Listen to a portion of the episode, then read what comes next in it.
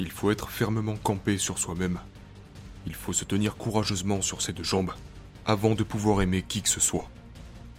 Sans indépendance, il m'est impossible de t'aimer. Maintenant, même si je n'ai pas besoin que tu prennes soin de moi, cela ne veut pas dire que je ne veux pas que tu le fasses.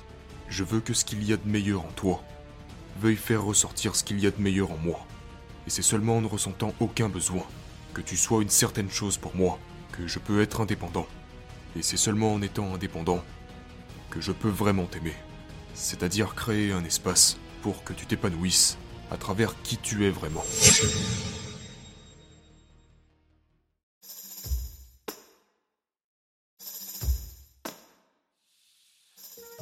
Une lettre d'amour pour tous les hommes envers leurs femmes. Je pense que l'amour signifie accepter les parties les plus vraies de quelqu'un tout en détruisant les fausses. L'aider à devenir qui elle est vraiment, à devenir la meilleure version d'elle-même. Mais tant que j'ai besoin de toi, je ne peux pas t'aimer. Dans son autobiographie, Nietzsche a écrit Il faut être fermement campé sur soi-même. Il faut se tenir courageusement sur ses deux jambes avant de pouvoir aimer qui que ce soit. Si j'ai besoin de toi, si je ne peux pas tenir sur mes deux jambes sans toi, je t'utiliserai comme une béquille.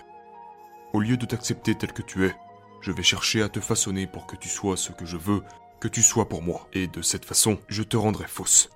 Je ferai de toi ce que je veux que tu sois, plutôt que ce que tu es vraiment. Sans indépendance, il m'est impossible de t'aimer.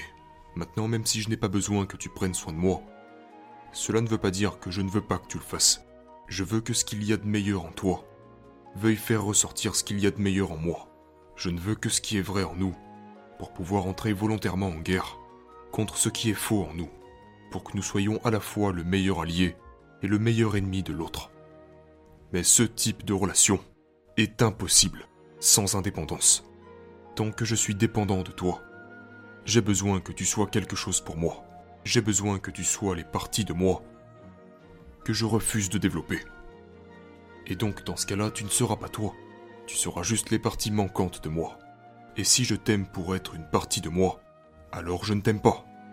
J'aime juste les parties de toi qui sont moi. Dans ce cas-là, je ne fais que m'aimer moi-même. Entendre mon écho dans ta voix ne fera que me rendre fou. Et tout comme Narcisse regardait dans l'eau, je vais juste me noyer dans ton reflet de moi-même. Ce type d'amour est une maladie. Je te veux indépendante. Pour pouvoir t'aimer comme tu le mérites. Je veux te laisser prendre ta forme naturelle, plutôt que de te forcer à devenir ce que je veux que tu sois. Et je me rends compte maintenant que cette indépendance, cette liberté, ne peut advenir qu'à travers une mort psychologique. Une partie de moi doit mourir. Je dois laisser mourir la partie de moi qui a besoin que tu sois ou agisses d'une certaine manière. Je ne veux pas avoir d'attente ou d'idéaux pour toi. Je ne veux pas te dire que tu devrais faire ceci ou cela. Je ne veux pas avoir d'idées sur ce que tu devrais faire. Je veux t'accepter et travailler avec toi tel que tu es. Et c'est seulement en ne ressentant aucun besoin que tu sois une certaine chose pour moi que je peux être indépendant. Et c'est seulement en étant indépendant que je peux vraiment t'aimer. C'est-à-dire créer un espace pour que tu t'épanouisses à travers qui tu es vraiment.